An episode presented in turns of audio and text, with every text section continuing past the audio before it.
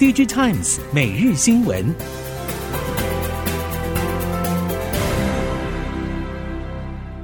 听众朋友您好，欢迎收听 DigiTimes 每日新闻，我是袁长杰，现在为您提供今天科技产业的新闻重点。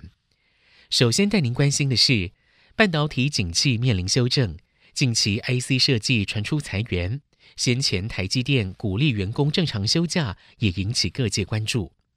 市场传出后段 IC 封测代工供应链也有无薪假情势。不过，根据封测代工以及关键封测材料业者说法，封测价动率呈现缓步下滑，并非一口气全面紧缩，与两千零八年金融海啸的状况并不全然相同。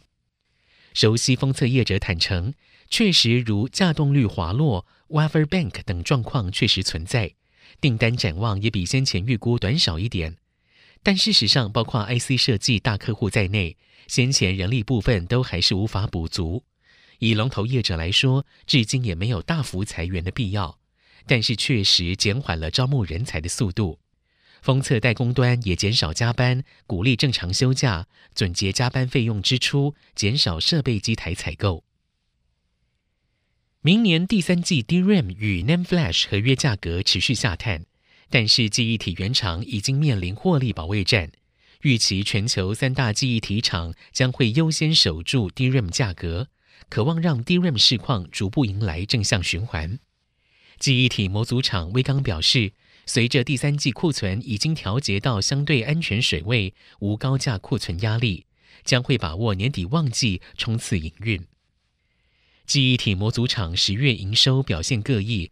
威刚科技十月合并营收为新台币二十七点二亿元，月减百分之十五点五，年减百分之十八点二。宜鼎国际则是受惠于工业电脑缺料改善，抵消记忆体叠价冲击，十月营收达八点六亿元，月增百分之一点七，年增百分之七点九。宇瞻科技合并宇达效益显现，十月营收八点二亿元。虽然月减百分之五点八，但还是比去年同期增加了百分之二十三点六。国内两大手机光学镜头厂大力光与玉晶光陆续公告了十月营收，双双释出正面展望。大力光十月营收为新台币五十二亿元，是过去二十三个月以来新高，月增百分之二，年增百分之二十四。市场表示，苹果 iPhone 十四镜头拉货是大力光缴出亮眼成绩的关键之一。至于玉晶光，同样受惠于 iPhone 十四系列新机，十月营收为二十三亿元，月减百分之十五，不过年增也达到双位数，将近百分之二十二。预估今年整体营收有望超越去年。值得注意的是，过往以手机为主要营收动能的供应链业者，近期已经开始多元布局。大立光董事长林恩平先前在法说会提到，将会在车用 AR/VR 市场持续布局。玉晶光二十二号将会举行法说会，关于美系大厂的手机镜头出货、元宇宙布局以及明年放量的新品特色，也将会成为法说会的关注点。电子业频吹寒风，对于景气看法保守。佳士达董事长陈其宏表示，目前业界普遍看法是明年上半年景气不会好，最快在下半年回温，但这个是最好的情况。他同时也预估，明年通货紧缩发生的几率有三成。如果是这样，将会有两到三年的寒冬要过，建议产业界及早做准备。针对第四季展望，陈其宏说。预期第四季的状况会比第三季下滑，其中十一、十二月的营收预期会比去年同期差。陈其宏表示，虽然资讯事业需求衰退，但是高附加价值产品线将会持续优化。佳士达将会透过联合舰队策略部署新市场机会，不止自身成长，也带动子公司表现。消费电子市场持续低迷，供应链业者各自出招。分别透过发展新市场、转攻高附加价值产品以及内部库存去化等方式持盈保泰，希望能够避过这一波景气寒冬。虽然近日传出市场可能在年底附近落底，明年开始将会陆续回温，但是供应链业者的态度仍然偏向保守。供应链业者表示，明年的态势目前看不清楚，主要是现在的外在影响因素不但没有消除的迹象，也都还是不稳定。即使是已经有一定贡献来自于非消费性产品为主的工业汽车市场中，供应链业者仍然强调要更谨慎看待明年，才能够更从容地面对可能出现的冲击与影响。在需求依旧稳健的网通领域，网通厂被订单追着跑的情况将会至少延续到年底。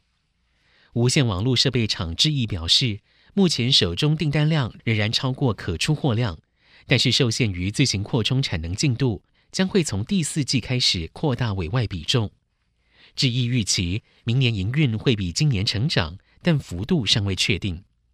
网络交换器厂智邦也表示，加快去化订单，提升生产效率是目前首要任务。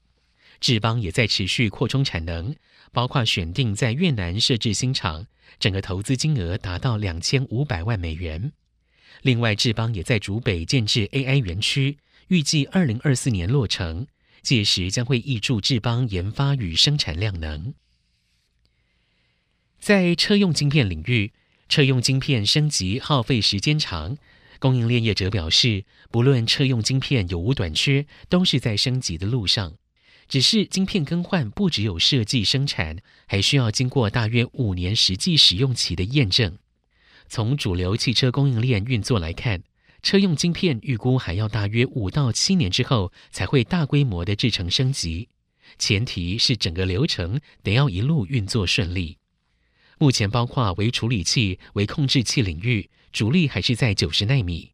在近年缺货之下，供应链已经开始朝六十五、五十五奈米前进，有一些甚至直接跳到了四十奈米，来取代九十奈米产能不足。如果一切顺利，新款车陆续放上进阶晶片，还需要经过五年实际验证评估，才会触动主流车用晶片大幅迁徙到四十奈米。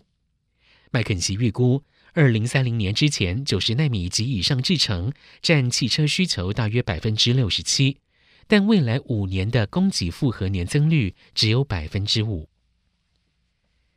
在显示器方面，乐金显示器传出已经破除了技术难题，开始向苹果 iPhone 十四 Pro Max 供应低温多晶氧化物 LTPO 薄膜电晶体技术的 OLED 面板，不只有望分食三星显示器订单，也渴望提振第四季业绩。综合 ET News、VLAC 等韩国媒体消息，乐金显示器从十月底开始向苹果供应 LTPO OLED。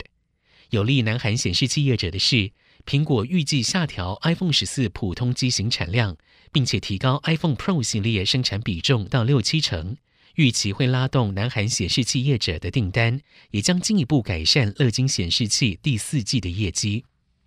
今年第三季，乐金显示器营业损失为七千五百九十三亿韩元。乐金显示器已经启动了紧急经营体制，并且积极挖掘新事业、调节库存、总结生产成本等措施。最后看到英特尔，英特尔从去年三月重启并扩大晶圆代工服务以来，接连宣布在全球多地新建与扩建晶圆厂。英特尔晶圆代工服务总裁 Randy Tucker 接受日经亚洲访问时表示，英特尔的目标是在二零三零年之前成为全球第二的晶圆代工业者。虽然目前已经有高通、亚马逊以及联发科等签约成为英特尔的代工客户。但是在今年第三季，晶圆代工服务营收年减百分之二，只有一点七一亿美元。英特尔也没有宣布新客户的加入。外界评论，这反映出市场竞争之激烈，包括在制程节点的推进上落后台积电与三星等问题。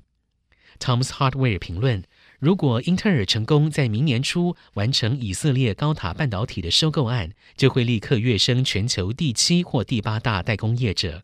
但即使如此，要追赶甚至超越三星，还有一段长路要走。以上，DG Times 每日新闻由 DG Times 电子时报提供，原长节编辑播报，谢谢收听。